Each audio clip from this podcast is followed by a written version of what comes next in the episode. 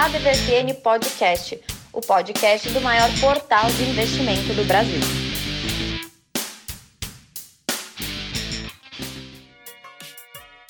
Seja bem-vindo a mais uma edição do ADVFN Podcast, o podcast do maior portal de investimentos do Brasil.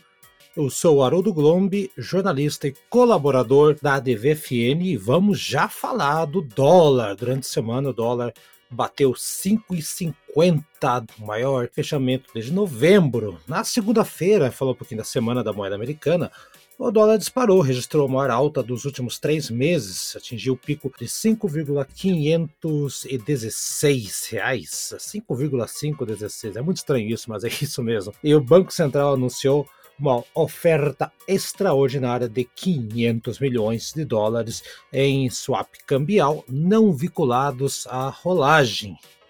Essa atuação conseguiu aí reduzir, dar uma freada na alta e manteve o dólar na casa dos 5,48, mas a pressão após o fechamento acabou voltando, coincidindo com a notícia do fechamento de três fábricas da Ford no Brasil, que nós vamos falar daqui a pouquinho com o Tramuja Júnior, envolvendo 5 mil empregados diretos que foram afetados. Entretanto, no decorrer da semana, principalmente com a possibilidade de Biden aprovar pacotes de estímulos causou uma pressão sobre o dólar, tem uma tendência a baixar não apenas aqui no Brasil, mas no mercado como um todo. Porém, temos que esperar que o presidente americano tome posse. Isso vai acontecer no dia 20, se nenhum maluco tentar impedir, é claro.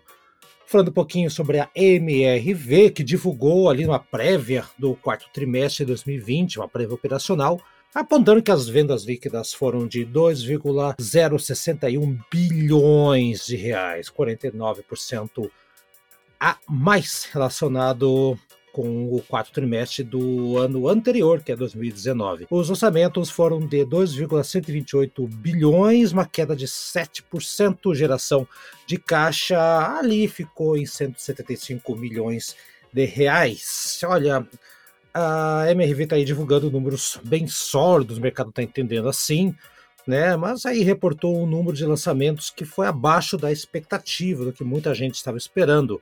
Ah, vamos aí, o mercado está esperando uma reação melhor para, para os, os papéis aí da MRV, né? Levando em conta que uma possível recuperação da economia e previsto para 2021, se isso pode acontecer muito em breve. Isso é o que todos os acionistas estão esperando e todos os que investem na MRV.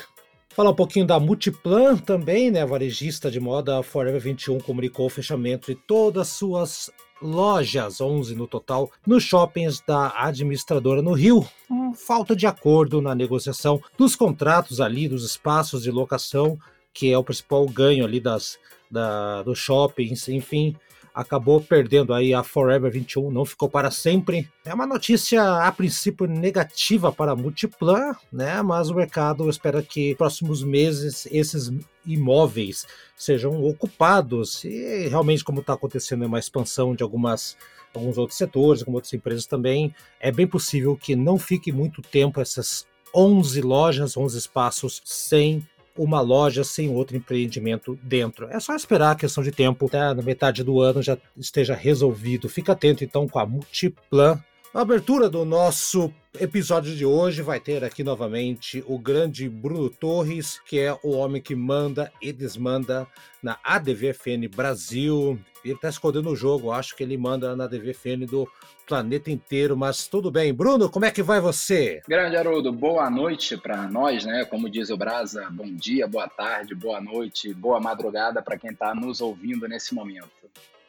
Bruno, boa madrugada também. Sempre esqueço do pessoal da madrugada. Boa madrugada também, bem lembrado. Bruno, olha só, já começou aí 2021, né? E só para variar um pouco, né? Os fatores externos acabam interferindo aqui dentro da, das companhias brasileiras, é, é, não só das companhias, mas no, na economia no geral, né? É, tivemos aí agora, vai ter a questão dos Estados Unidos, as vacinas na Europa, é, restrição de viagem para a Europa por causa de Covid e qualquer outra decisão que aconteça aqui mesmo na América do Sul vai refletir aqui na nossa economia. Então, Bruno, talvez seja o momento de 2021 fazer uma coisa diferente.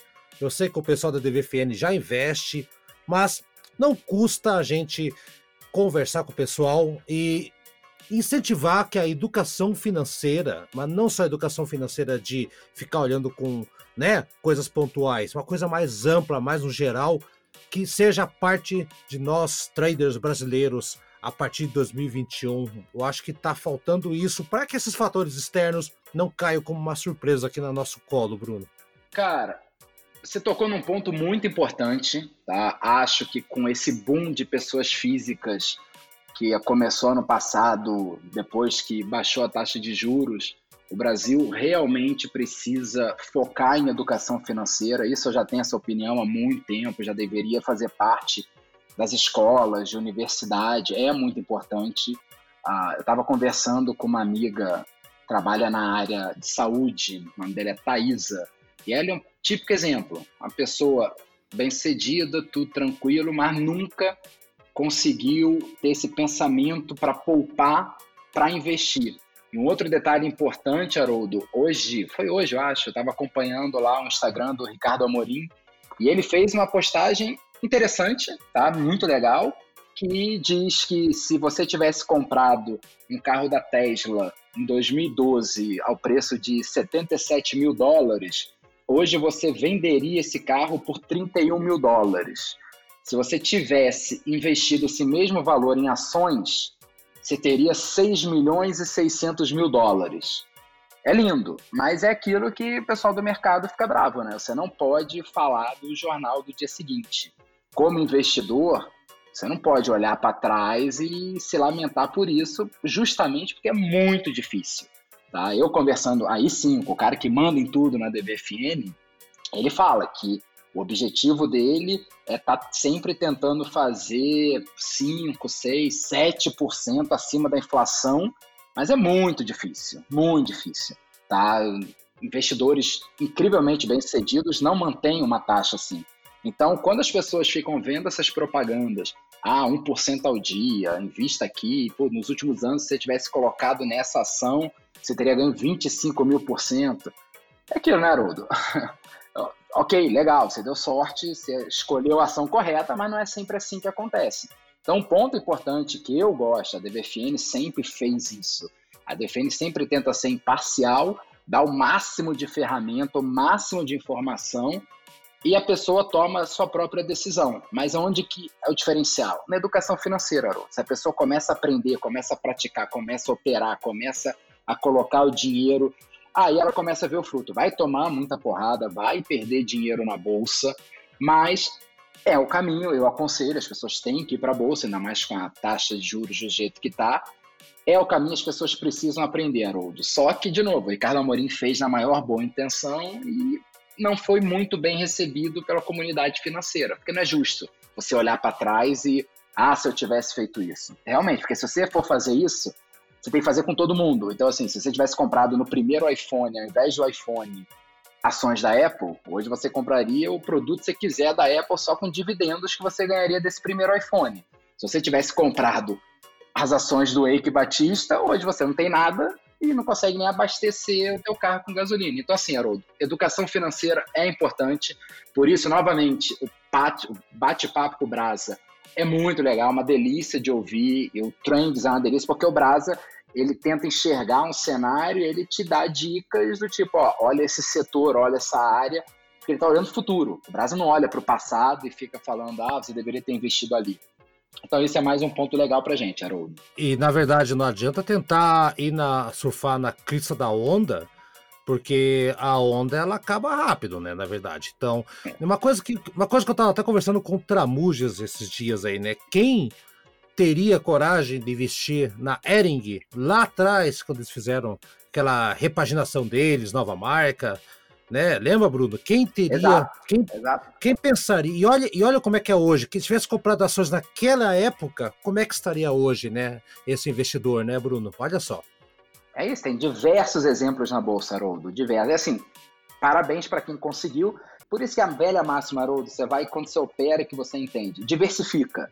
Porque um ou outro investimento, um setor vai cair, mas se você diversificou, talvez uma desses seus investimentos vai dar esse boom. É a mesma coisa, você não deve colocar todos os ovos na mesma cesta, mas se tivesse colocado um pouco de Bitcoin, não muito, meio por cento do teu patrimônio, ok, hoje estaria te ajudando num rendimento absurdo, mas se você perdesse, você perdeu meio por cento. Isso vale, Haroldo, para opções, isso vale para investimentos de maior risco. Coloque um valor que você não vai sofrer se você perder é uma aposta maior, por isso que o nome é renda variável, Haroldo. Renda variável é aquilo, né? Você não pode. Antigamente, você, na época gloriosa, agora, taxa de juros a 15%, era garantido. Ah, tem um risco Brasil? Tem um risco Brasil. Mas você ganhava 15% ao ano sem esforço. Agora você não consegue mais isso, você precisa diversificar. E ao diversificar é renda variável, como o nome já diz, você pode perder, antes de ganhar. Então tem que ter estômago. Por isso, de novo, Haroldo, educação financeira. Exatamente, bem isso. Você falou, Bruno, de Bitcoin, moeda, criptomoeda. Você viu, Bruno, essa semana, aquele americano que guardou tudo num, num, num num disco rígido as informações dele. Ele, ele, só tem, ele só tem duas chances para acertar a senha, foi esse? Só tem duas chances, ele vai perder a bolada toda. Mas não é possível. Também, se você for diversificar, também diversifica de maneira inteligente, rapaziada. É. Né? Não vamos perder um papel. não, mas tem, tem muita gente que faz tatuagem, né, com código, né, com as 14 palavras. Justamente é. por isso, né? Que é pra relembrar, é. é. Isso, é, é um mercado novo, né, Haroldo? É, de novo, tem que aprender, tem que estudar antes de você se aventurar nisso, né? Eu também recebi hoje, hoje uma outra matéria, parece que tem um cara que está desempregado agora por causa da pandemia, ele foi investir em day trade ou na bolsa, ele fez 700 mil e agora ele quer viver disso. Então, assim, histórias, Haroldo, a gente já viveu isso lá em 2006, 2007, 2008. Sim, eu já conheço sim. bem isso, Haroldo, eu já conheço bem isso. Já sabe a da missa, né? Você já é o padre da missa, né? Já sabe o que vai acontecer no final. Isso aí, Bruno. Então tá. É, então, educação é tudo. É isso aí. Agradeço, não, é isso aí. Muito agra agradeço a oportunidade. Espero te ver semana que vem. Prazer falar com todo mundo aí. E um grande abraço para você, Haroldo. Abraço, Bruno. Até semana que vem. Tchau. Tchau. A DVFN sobe e desce do mercado.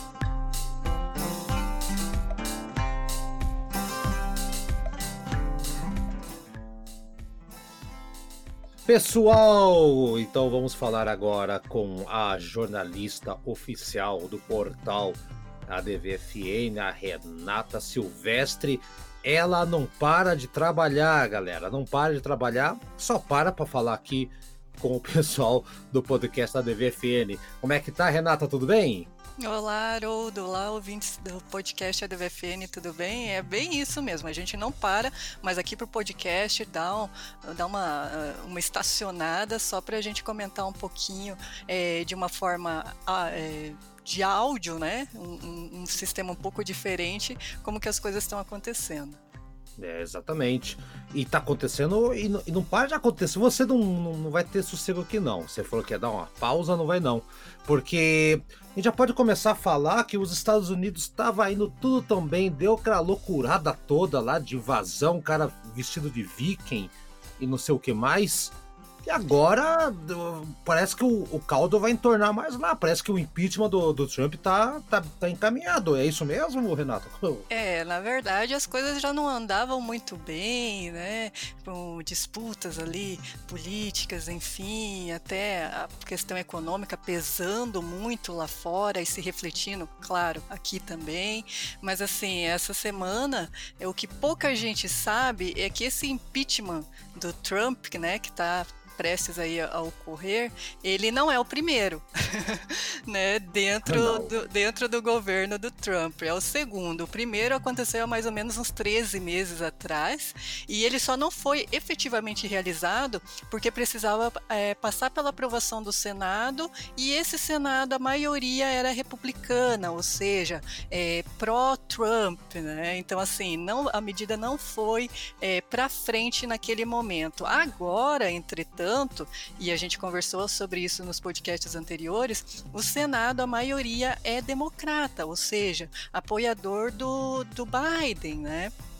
Nesse uhum. caso, esse novo impeachment seria aprovado, mas dia 20 aqui de janeiro, é, o Trump deixa a Casa Branca, né? E entra o Biden. Então, assim, não haverá tempo para haver esse, esse impeachment. É, coisa tão bizarra isso, sabe? É, é, é, é, como um casal querer fazer uma terapia de, de casal faltando uma semana pro divórcio, sabe? Exatamente. Não tem sentido nenhum, né? O cara já tá que, fora. Olha que interessante, Haroldo. Ainda que esse impeachment, esse segundo impeachment não se efetive, né? Porque não é o primeiro, é, isso vai impedir, de qualquer modo, que o, o Trump ele se torne, é, possa se eleger né, presidente em 2025. Então, assim, já é uma garantia de que na próxima eleição ele não entra. Ah, entendi. É, empichado, né, durante um tempinho aí. E acho que não só como presidente, acho que ele. Eu não sei como é que é nos Estados Unidos, mas parece que é para. Acho que é na eleição em geral, né? Ou, ou, eu não sei essa informação, Renata. Possivelmente, né? Possivelmente, né? O que a gente tem agora é que é em 2025 ele não entra. Então, né? exatamente. Né? É, exatamente. Mas olha, olha que interessante essa diferença entre um Senado composto de republicano e um Senado composto de democrata. A gente fala muito isso e fica até muitas vezes difícil entender. Tá, mas qual é a diferença de uma coisa para outra, né?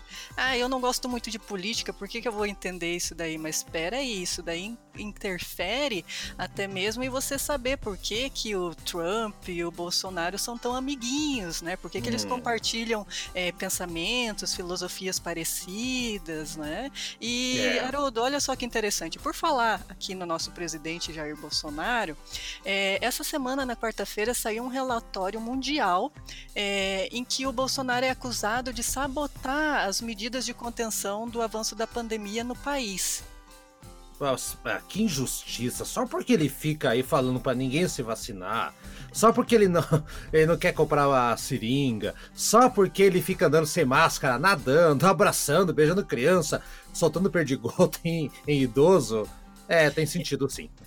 Então, exatamente. Na verdade, é um relatório gigante, né, feito aí é, muito bem esclarecedor e começa falando que o, o presidente acabou tratando a doença como uma gripezinha, né, embora ela tenha matado milhares de pessoas pelo mundo. É, também ganha um destaque falando com relação à disseminação de informações equivocadas do presidente, sempre tentando também impedir os governos de imporem medidas de distanciamento social e outras medidas, né? É, a gente tem também a suspensão do acesso à lei de informação e ocultar dados sobre a pandemia, tudo relacionado aí ao governo e muitas vezes diretamente ao próprio presidente Bolsonaro. Pois é, tem, eu já vi até um artigo aí circulando, não vou lembrar onde que eu li, Renata, dizendo que o presidente ele presta um desserviço ao, à humanidade, se parar para pensar para quem, né? Assim, por, por, mais que você seja apoiador ou não seja apoiador, você ouvinte do, do atual governo, acho que acho que tem que ter pôr um, um pouquinho a mão na consciência, porque não é o momento de entrar em atrito. O Bolsonaro tá mais preocupado em ficar discutindo com o William Bonner. É, é complicado isso, Renata. Enquanto isso, a vacina que está demorando para acontecer, e nos Estados Unidos, apesar do Trump, que tem mania parecida, a vacina lá tá, tá bombando. Pelo, que, que diferença é essa, Renata? Então, ali nos Estados Unidos, a gente teve uma nova informação. A gente, eles estão ali em direção a uma terceira vacina prestes a ser aprovada para uso entre a população. É, essa nova vacina, inclusive, seria uma dose única, diferentemente das outras que são duas doses, é, da Johnson Johnson. Olha que bonitinho, né? A gente hum. conhece muito bem a marca Johnson Johnson, né? O shampoo, exato. Olha só que coisa. E aqui, e aqui não sai nada ainda, meu Deus do então, céu. Então, aqui no Brasil, vamos fazer aí uma atualização sobre a vacina rapidamente. A Anvisa ela deve dar o aval até o domingo dessa semana sobre as vacinas da Fiocruz e da Butantan. Na quarta-feira dessa semana, o Ministério da Saúde ele já declarou que a vacinação da população deve começar em todos os estados simultaneamente. Então, assim, a partir dessa aprovação feita pela Anvisa, deve-se começar o calendário de vacinação no Brasil ainda neste mês. Essa é a informação ah. que nós temos até este momento. Até agora, exatamente. E tem que estar tá, essa vacinação tem que acontecer urgente é, pela saúde e pelo bem do, do, nosso próprio país. Como é que vai ficar o PIB, esse tipo de coisa daqui para frente? Porque, queira ou não, sem vacina a gente não consegue nem trabalhar direito. Esse é um ponto que, sim, tem, tem um certo sentido, né? Então, aliás, falando em PIB, Renata, saiu aí o Boletim Focus aí recentemente. O que, que você pode trazer para os nossos ouvintes a respeito dessa, desses novos dados aí? Animador ou desanimador? Então, na verdade, a gente teve é, várias expectativas né, que vieram tanto é, positivas quanto na contramão. A gente tem, por exemplo, a Selic, que ela saiu de 3 para 3,25 no ano. O IPCA, né, que é o índice oficial de preço, ele saiu de 4,38 para 4,37, um valor aí muito, muito pequeno. Já o produto interno bruto, que foi o que você comentou, o PIB, é, as projeções também foram alteradas então a expectativa para a economia no ano passado, de 2020, né, ela passou de uma retração de 4,36% para uma queda de 4,37%. Apenas 1% de, de diferença, mas já é uma queda, né? É Agora, para 2021, o mercado financeiro teve uma alteração na previsão também, de uma alta de 3,40 para 3,41. Então, assim, ainda está no 1%, né? Pois é. Então, já que você falou aí de bolsa e tudo mais, o pessoal quer ouvir, o pessoal gosta de ouvir. E, é, você entende, você está no dia a dia vendo ali, Renato, o que está acontecendo, que empresa que está subindo, e que empresa está descendo, que empresa está patinando. O que, que você pode trazer pro, pro pessoal que está ouvindo a gente? Então, essa semana é, a bolsa bateu os 120 mil né, é, em, em, todos os dias da semana, praticamente. Ainda que tenha registrado é, queda tal, mas ela se manteve no, no ritmo dos 120, 120 mil pontos. É, na semana, as empresas que mais subiram, que tiveram maior valorização das ações, foram a Apvida e a Intermédica. E, e é claro, né, justamente pela informação que tivemos na semana de que as companhias podem estar aí projetando uma fusão muito em breve. Se isso acontecer, é, vai dar origem a uma empresa bilionária, né, em torno de 105 bilhões para mais, só perdendo para a Reddor, que dentro de segmento é a, a líder disparada, né? É, exatamente. É, vai ter um Megazord aí aparecendo daqui a pouco. É um super, uma super empresa aí da, da não que as outras não sejam, mas em, em termos de mercado, de, de potencial para investidor, uma, uma, notícia bem interessante. Bom ficar com o radar atento aí. Bom, o pessoal que segue o portal DVFN também está mais ou menos acompanhando, vai saber disso aí. Exatamente. Inclusive no próprio portal a gente tem uma matéria específica falando sobre a intermédica e uma matéria específica também falando sobre a app Vida. Então vale a pena conhecer. E já no dia de hoje, com relação ainda a esse sobe, né? É, até agora há pouco, é, quinta-feira, né? A gente está gravando hoje na quinta-feira, o fechamento estava é, registrando as maiores altas como Embraer, Azul, CVC e Gol, companhias ligadas a turismo e aviação, né? Com essa perspectiva de início de vacinação para ainda neste mês do Brasil. Então, assim, as pois ações é. já estão se movimentando nesse caminho. Pois é.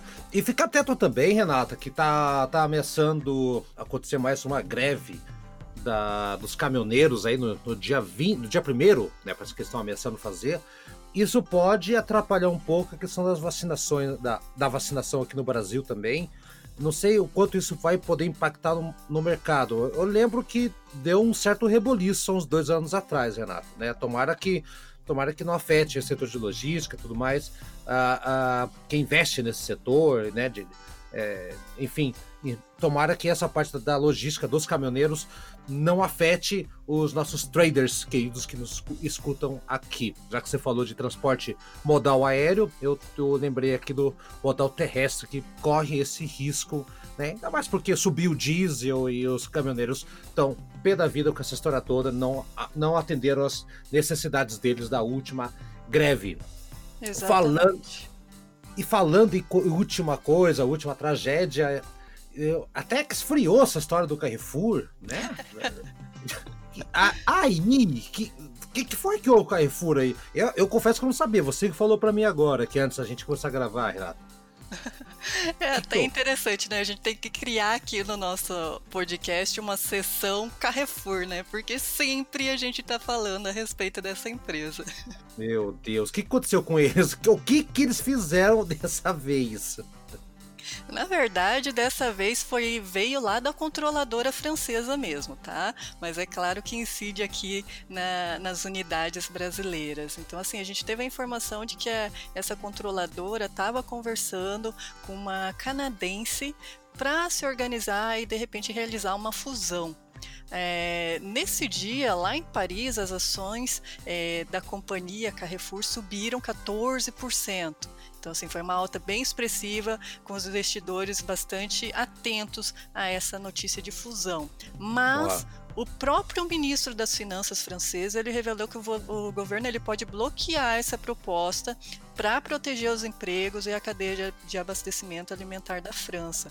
Então, assim, naquele momento a gente até teve uma certa alta também aqui na, na C, no CRFB3, que é o ticker do, do Carrefour, mas é, após então essa confirmação do ministro das Finanças de que pode não ocorrer, né, pode não se efetivar a fusão, as ações voltaram aí à sua estabilidade. Então tá, é. Vamos lá, vou falar com o Bruno depois, fazer o um momento Carrefour aqui, porque todo, tava, e assim, parece que tem um imã atraindo coisas para ele. Bom, Renata Silvestre, muito obrigado pela conversa. Garanto que todo mundo não só se informou, como se divertiu. Aliás, é uma delícia conversar com você. E até semana que vem, senhorita. Até semana que vem, Haroldo, ouvintes da DVFN, continuem com a gente que logo mais tem também outros grandes especialistas falando sobre as empresas e vale a pena conferir tudo que a gente fala aqui, porque afinal não são apenas informações que estão disponíveis no mercado, mas são informações que passam por um funil muito grande para poder chegar aí aos ouvidos de vocês. Então, assim, prestem bastante atenção e levem em consideração é, tudo o que a gente traz de novo, porque realmente são as maiores tendências e as maiores informações que vocês podem encontrar no mercado. Palavra de uma especialista. Até semana que vem, então, Renata. Até. Tchau, tchau. A DVFN Trends da semana.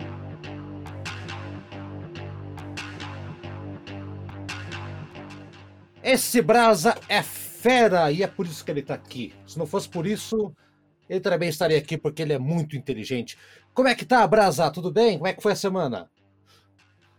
Oi, Haroldo, tudo bem? Estamos aí com uma semana, já estamos entrando é, mais no, no ritmo do ano, né? Já estão acontecendo mais negócios, mais surpresas. E como estão acontecendo surpresas, mas, mas deixa para lá. Uma coisa legal é até tá o vídeo o vídeo teu do, do YouTube que você criou e a Thay interpreta lá, é uma, uma questão muito que levanta eh, dualidades, né? Vender ativos para a empresa melhorar, é, dar um salto, nem sempre é uma, uma boa ideia, né? Nem sempre, né, Braz, você estava até comentando comigo aqui pouco antes da gente gravar respeito da Marco Polo, que estava lá na Índia. Cara, que é um lugar melhor do que para você fabricar e vender ônibus que a Índia, que é um lugar populoso, que a galera fica entupida até o teto, né? E parece que eles abriram mão de lá para fazer eh, uma, uma, mudança. Na verdade, eu nem sei qual foi o objetivo deles e nem sei se a movimentação foi boa. Por isso que você está aqui, Brasa, para falar se o que, que aconteceu e, e o Marco Polo, que é o nome de um grande explorador, né? largou as Índias lá, cara. É verdade, eu nem tinha pensado nisso. Mas boa, boa. É, acontece o seguinte: quando as, quando as empresas vão ao público dizer assim, estamos vendendo ativos, geralmente é para sair do buraco ou para facilitar uma venda, alguma coisa desse tipo. Uh, tivemos alguns exemplos agora, como, por exemplo, a UTC, que, que tem 40 e poucos por cento da participação no consórcio que, que administra o aeroporto de Viracopos, está querendo vender essa participação para evitar falência. Isso é um caso extremo. Isso é o caso que todo mundo conhece.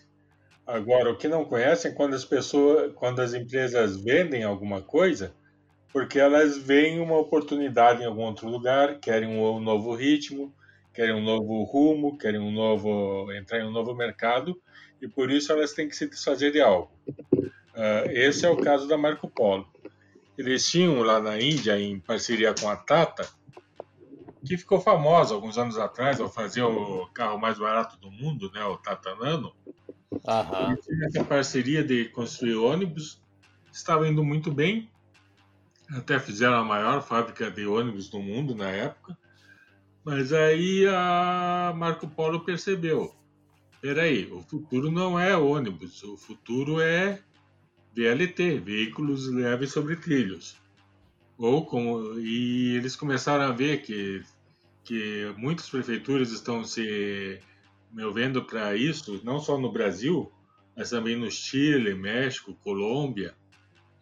É, recentemente, o Colômbia já fechou seu financiamento para abrir uma, uma linha em Medellín, desse, desse VLT, que eles chamam de trem ligeiro lá. Então, é, a Marco Polo viu isso e disse: olha, o futuro do ônibus é limitado, mas temos um novo, uma nova possibilidade aqui com o VLT, então vamos aproveitar. Aí eles fundaram a Marco Polo Rail, que está fazendo esse VLT, que inclusive já está já está em operação lá no Rio Grande do Sul, já tem uma em operação e eles estão investindo bastante nisso, ou seja, é uma forma, uma visão muito positiva de não esperar que o seu concorrente venha e te destrua, como por exemplo a Netflix fez com a Blockbuster. Para você mesmo procurar alguma coisa nova para ser feita. Então, é, outras empresas que estão procurando esse novo rumo é a Ultrapar, que eles tinham até algum tempo atrás essa ideia de ser um hub de, de comércio, eles queriam vender tudo. Agora eles dizem, não, vamos focar no refino e distribuição de, de gás e petróleo. Então, o que, que eles estão fazendo? Eles estão vendendo a Extra Farma, que eles compraram por um bilhão de reais com 200 lojas e levaram para mais de 400 lojas. É, a Ultrafarma até lançou sua linha própria de genéricos e agora vai ser posta à venda. Por quê? Porque o foco da empresa deixou de ser vamos, vamos fazer tudo no comércio e passou a ser, não, vamos focar em gás, que é o nosso negócio. Tanto que eles estão brigando agora forte com a Raizen pelas refinarias de Getúlio Vargas e Alberto Pasqualini. Getúlio Vargas é aqui em Araucária, tanto que Aqui em Curitiba, aqui em Curitiba, para quem não, não, não sabe, Araucária é região metropolitana de, de Curitiba, só para deixar claro aqui, Brasa. Verdade. E a refinaria também Alberto Pasqualini, em Canoas, no Rio Grande do Sul. Isso. Brasa, eu sempre achei, na, na minha visão, eu sempre achei que quando uma empresa fazia venda de ativos, fazer isso aí, é porque ela estava afundando 100%.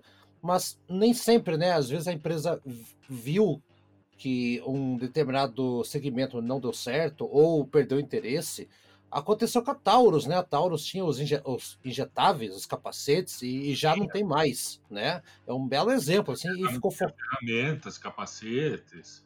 Isso, e só foca agora em armas, munição e, e acabou, né? Então é, é realmente uma, é, é uma outra visão. Pode ser para um lado ou para o outro, né, Bras? Pode ser que a empresa esteja realmente querendo mudar a, a seu ramo de atuação, mas pode ser que a empresa esteja passando por apuros e vai vender ativos para poder sanar. Agora, se a empresa está vendendo ativos para sanar alguma, algum vermelho, alguma coisa que deu errado, então não é uma empresa que você tem que tomar cuidado na hora de comprar ações, né? Porque é, é uma empresa que precisa se vender para se justificar é complicado, Brasil. É, E tem um terceiro caminho que é extremamente perigoso, e infelizmente nós vimos aí notícias é, começando ontem, ontem hoje, que é que a empresa vende alguns ativos por não ter a mínima ideia de onde para onde está indo, que é o caso do Banco do Brasil com a ingerência do governo, né? A empresa decidiu Exato. uma coisa, o governo desdisse, e aí outra parte do governo desdisse de o que disseram, e os próprios funcionários não sabem de nada. Então, é e, no, e, no, e, no, e no processo que estão fechando várias agências, mas daí né, é, aí é mais, é mais uma questão de modernização e de novos, novos costumes, né, Brasil? Não tem nada a ver com gestão, né? Eu acho. Não, não, isso não tem nada a ver com gestão. Mas o que complica é a, é a ingerência de quem não tem nada, de quem não conhece os negócios, de quem não de quem não percebe para onde o banco quer ir, para onde a tecnologia e os novos costumes levam o banco. E aí temos a ingerência, que aí complica tudo e causa um distúrbio no mercado. Mas, pois é. Pois é. Mas são coisas que 2021 estão trazendo ainda. Bom, acho que quem quiser saber um pouquinho mais, vai lá no, no, no canal do YouTube da DVFN. Inclusive, eu vou colocar o, o, canal do, eu vou colocar o canal do YouTube aqui na descrição desse episódio de podcast para facilitar a vida das pessoas, Brasil. Vai lá, e vale a pena, estar falando justamente sobre isso aí. Saiu esta semana. Eu ainda não assisti. Parece o Silvio Santos antigamente, né? Esse filme, Rambo 2, eu não vi, mas minha mulher disse que é bom, né? e falava assim, é. né? Eu ainda não vi, mas sei que é bom. O filme termina e começa de novo. Vamos ficar 24 horas repetindo o filme. Porque é Isso, é bom. É, muito bom. A minha ação número 3 já assistiu e disse que é muito bom né? Então tá, Brasa. Então eu recomendo todo mundo assistir o canal da DFN com os textos do Brasa, que vale mais do que dinheiro. Oi, Brasa, até semana que vem. Até a semana que vem, Haroldo. Obrigado a todos que assistiram e que vão ver o canal nosso no YouTube, que tem muita coisa boa, tem muita, além dos textos de tendência, temos entrevistas e várias informações lá exclusivas para você, para você investidor que curte a DVFM. Então, até a semana. É isso que eu falei, vale mais do que dinheiro. Abraço.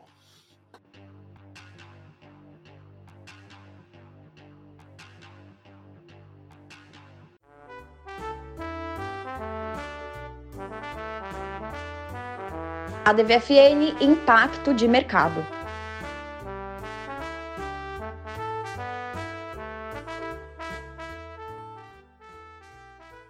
Tramuja Júnior, prazer gigantesco tê-lo comigo aqui e acredito que todos os ouvintes da DVFN Podcast pensam o mesmo. Como é que vai, Tramujas?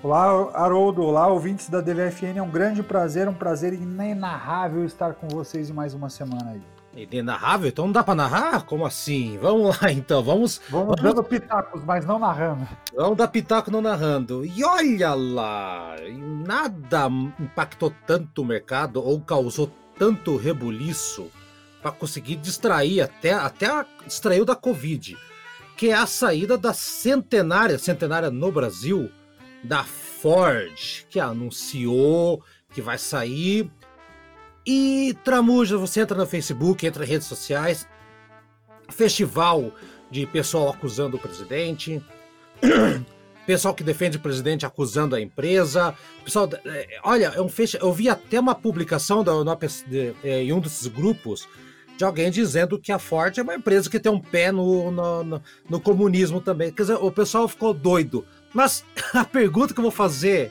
é: culpa é de quem? É do Bolsonaro? É da própria Ford? É do mercado? E o que, que foi? Quem que é o verdadeiro culpado, Tramuja, da história da saída da Ford? Olha, é tentador culpar o presidente. E quem acompanha o podcast, vê as, as análises que a gente faz, entende um pouquinho dos posicionamentos, não personificando, mas olhando posicionamento de gestão e de negócio, sabe o quanto eu sou crítico da atual gestão é, do nosso país. Mas essa é uma conta que não é do Bolsonaro. A saída da Ford do Brasil tem a ver com a própria estratégia da companhia. A companhia, há pouco mais de três anos, já havia anunciado para o mundo que ela faria uma, um reposicionamento de negócio no qual ela diminuiria o foco nos carros menores e se concentraria nos carros maiores, onde ela tem margens maiores. Para que isso acontecesse, ela teria que se livrar, entre aspas, da, da, da, das produções dos carros menores. Então, essa era uma, uma morte anunciada, já, já vinha sendo anunciada pela companhia de forma estratégica. Há alguns anos, há cerca de três ou quatro anos, a companhia já saiu da Austrália. Esse ano, o final do, do ano passado, início desse ano, a companhia saiu da Bélgica. Então, ela estava fazendo alguns movimentos já e a saída no, do Brasil já estava é, era algo que, que já era esperado. Óbvio que tudo isso foi, foi utilizado como cenário político, é, mesmo porque, se a gente olhar os últimos anos, todas as montadoras tiveram grandes incentivos fiscais para continuar operando no Brasil, porque elas são geradoras de emprego.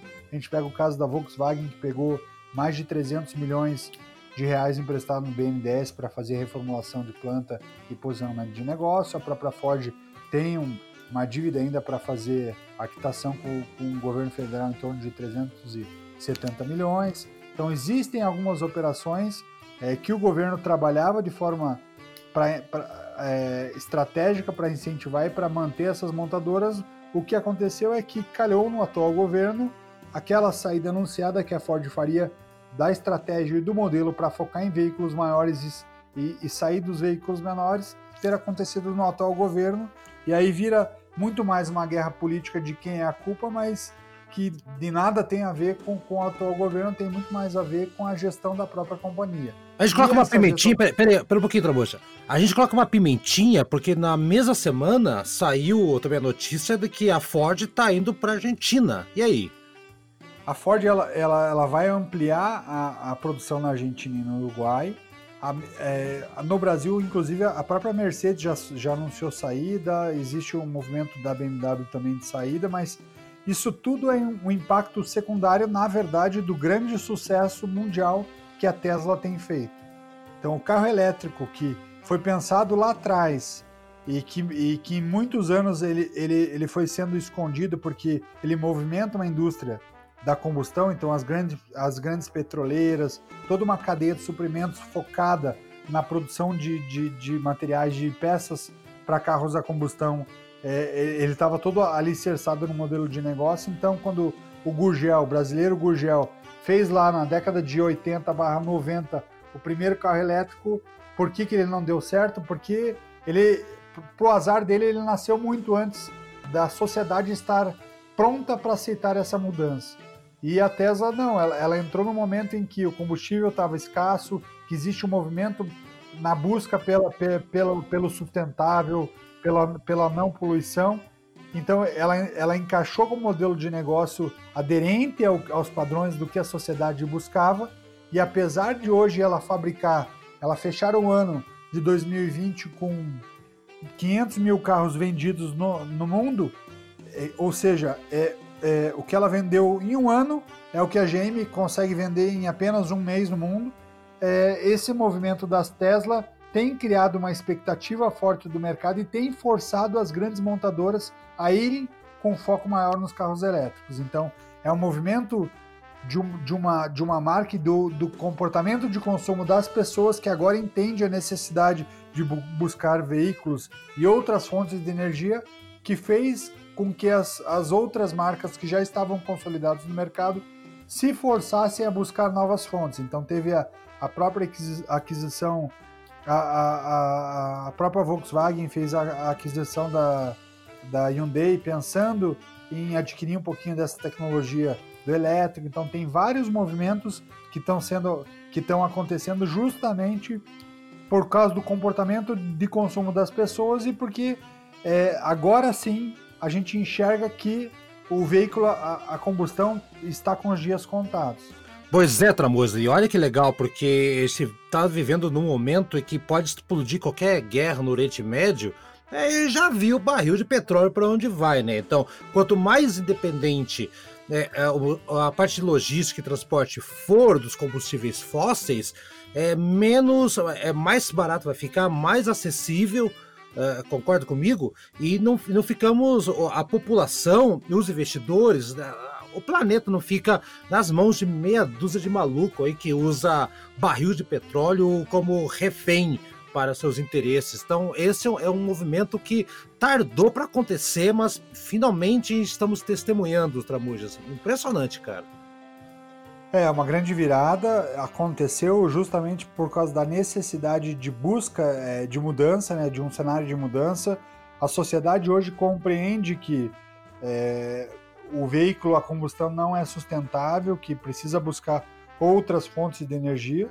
E, e, e, hoje a gente tem carros elétricos bonitos, com autonomia, com recarga. Existe até que tem feito grande, grande sucesso, existe a Fórmula E, que é o espelho da Fórmula 1, mas voltado para carros elétricos. No Brasil a gente ainda vê pouco, mas no mundo ele já é bem forte. Enquanto na Fórmula 1 a gente fala das 10 equipes que hoje fazem parte da Fórmula 1, 6 são montadoras. Na Fórmula E já existem 14 montadoras que fabricantes de carros, né, que estão lá na Fórmula E para fazer o desenvolvimento de carros. Então, é, como, assim como a Fórmula 1 é, ela liderou a transformação e a revolução no desenvolvimento de carros com a suspensão ativa, câmbio automático, câmbio Tiptronic, é, o ABS veio da Fórmula 1, o, o, e várias tecnologias que hoje a gente enxerga nos carros de passeio, elas foram sendo desenvolvidas dentro da Fórmula 1 as montadoras estão fazendo exatamente o mesmo processo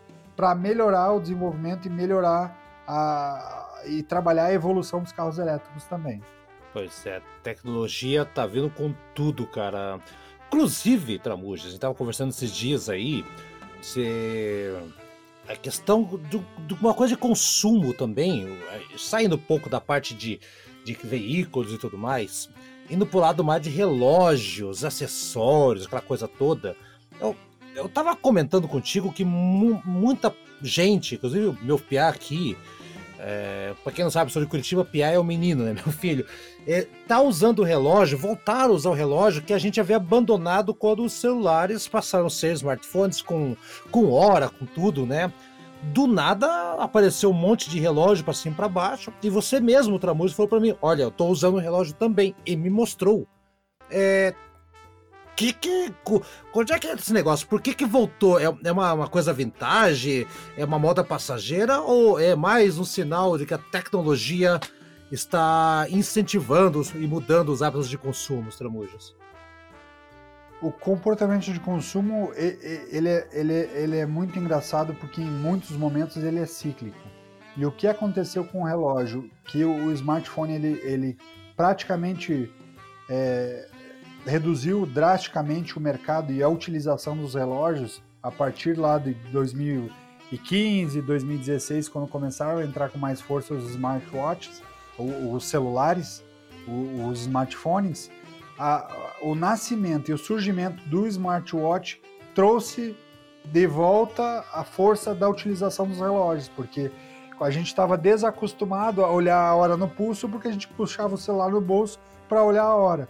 Quando a, gente, a, a, própria, a própria Apple trouxe com força o smartwatch e, e trouxe, tirou do, do celular a, e trouxe de volta para o pulso a utilização do relógio e do horário, a gente observar o relógio no horário, ela acabou trazendo junto com ela também o, os relógios que já estavam no mercado, que já estavam sendo quase que esquecidos do mercado e voltaram com força total nesse último ano e meio.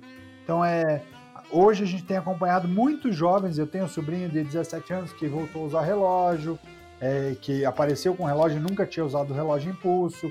Você falou do seu filho, eu tenho acompanhado executivos de, de 25, 30 anos que começaram a utilizar relógio, nunca tinha usado relógio de pulso. Então você vê que a nova geração está usando o relógio também como objeto, como um acessório é, que era o que o relógio tinha conquistado e perdeu com o tempo por smartphone. O, o smartwatch, que é o relógio inteligente que atrelava o celular, que atrela o celular ao relógio e traz a hora no pulso, ele, ele abriu e, e voltou com força, porém ele trouxe com ele os relógios de pulso. E aí trazendo mais com o conceito de moda e de joia. E com, quem pode ganhar com isso é, é, é, uma, é uma, uma empresa brasileira chamada Tecnos. A Tecnos, a gente falou dela há alguns anos, há, quase oito anos, ela foi, foi uma das matérias de capa da, da nossa revista, em que ela nascia e surgia com grande força. A ação bateu 20 reais e aí, com, com essa mudança de comportamento, com o encolhimento do mercado e com as retrações, a empresa foi se endividando. Hoje, a, a ação dela beira em torno de 1,30, porém, a empresa tem dentro do portfólio dela várias outras marcas de relógio. Então, ela tem a, a própria marca Tecnos, os Mondane, ela tem a, a marca Mormar, então ela tem uma série de marcas lá e que tá e ela tá postando no canal é, no e-commerce para dar alavancada, atrelando o negócio dela ao público mais jovem que está voltando a utilizar relógio. Então eu, como investidor, é, olho com bastante, bastante apreço pela mudança que a empresa está fazendo e tem feito, pela forma como a empresa tem se comunicado e tem se reposicionado no negócio, e acredito que se tudo que ela está pontuando agora estiver alinhado continuar alinhado com, com o movimento e comportamento de consumo do mercado é, é um papel para que o nosso investidor preste bastante atenção. É, não pode deixar passar a hora. que mal per perdoe os trocadilhos. Para encerrar, Tramujas, que legal, né, cara? Você sabe que o relógio foi pro pulso graças a uma grande personalidade histórica. Você sabe quem foi? Exatamente. Quem Santos foi? Dumont, claro, claro. Santos o pequeno Dumont. grande Santos Dumont. Pequeno. O, o Santos Dumont era tão genial que ele montou, que ele, que ele fez o. Ele era um, um ele tinha em torno de 1,58m, e aí, para ele não parecer tão baixo, ele foi o primeiro cara a inventar o calçado que era elevado por dentro, né? Para que ele tivesse uma altura um pouquinho maior. Usava chapéu para parecer maior também. Aliás, a- é a- a- no museu dele no, no Rio de Janeiro tem uma cadeira que ele usava, cadeira acho que tem uns 3, 4 metros de altura. Ele, ele tinha fixação por altura, o pai da aviação, né? É, É, e o relógio de É. pulso né, para facilitar no voo, cronometrar e tudo mais, ficar tirando o relógio do bolso, porque do bolso é, podia perder, podia cair, podia quebrar. Ele amarrou no pulso e pronto. E, e você viu que, que você repetiu o ciclo, né? O relógio do, do bolso que foi pro pulso. O É. celular que tinha relógio no bolso que foi pro pulso. Olha como, como o nosso processo de comportamento de consumo é cíclico. E, Exato. e se a marca não entender esse movimento de consumo e essa virada que as gerações fazem, a, a marca tá fadada em sucesso. E uh, você falou de ciclo de, de consumo, só para finalizar aqui também, eu, eu tava pensando, a televisão aconteceu a mesma coisa. O, que, que era a televisão na época dos irmãos Lumière, bem antigamente? Não existia televisão. O pessoal gravava a galera saindo das fábricas, né, pa- né, saindo, e colocava umas caixas tramujas, assim, a gente não vai lembrar porque a gente nem era nascido. O que, que, que aconteceu? A galera queria se ver, queria se ver em movimento, era uma novidade. Então eles colocavam uma moedinha, uma espécie de uma ficha, uma moeda, e ele via naquela caixa na rua, com os olhos assim dentro, uma, como se fosse um, um- um binóculo, ele via o filme rodando, mudo, evidentemente, preto e branco, do pessoal saindo da fábrica para ele se ver, falar, lá meu pai, olha eu lá. Então a TV ela começou como um pay-per-view. No passar do tempo, as imagens, primeiro conceito de televisão, a televisão ficou aberta, voltou a ser pay-per-view, voltou a ser TV fechada, e hoje em dia você tem que pagar para ver a televisão. a- em- em- se você quiser ver futebol, você tá ferrado, cara. Tem que assinar aplicativo aqui, aplicativo ali. Então, a televisão que começou como uma coisa paga, entre aspas, ficou aberta e hoje o movimento contrário, as empresas perceberam que o pessoal paga por demanda. O relógio, a Exato. mesma coisa. Exatamente, exatamente. Então é, é, é sempre de grande valia para o investidor não só olhar como, como está o produto e a empresa que ele investe hoje, mas principalmente conectar o que a empresa que ele investe hoje faz, se ela está aderente ao comportamento de consumo atual e se está projetando adesão ao com- comportamento de consumo futuro. Se isso não acontecer, você vai, você vai levar vários sustos dentro do teu investimento, porque é, é, é muito fácil essa virada do que a gente chama de derretimento do valor do papel. Exato. Exatamente. Então tá, olhe para o passado, porque o futuro se espelha nele muitas coisas e o eu acho que tá aí o relógio para provar e os carros elétricos estão aí para mostrar também que a tecnologia veio para ficar, a pandemia acelerou muita coisa nesses últimos 12 meses. Tramujas, nos vemos na semana que vem. É isso aí, Haroldo. Um grande abraço e, e um abraço aos ouvintes da DVFN. Abraço, Tramujas.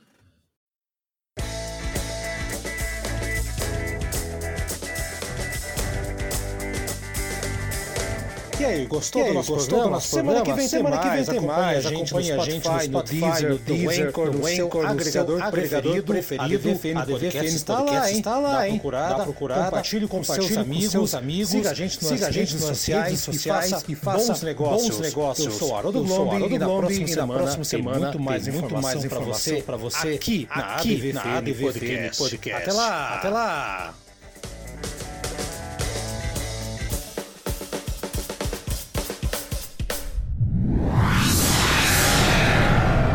Uma produção, uma produção na pauta, na pauta podcast. podcast.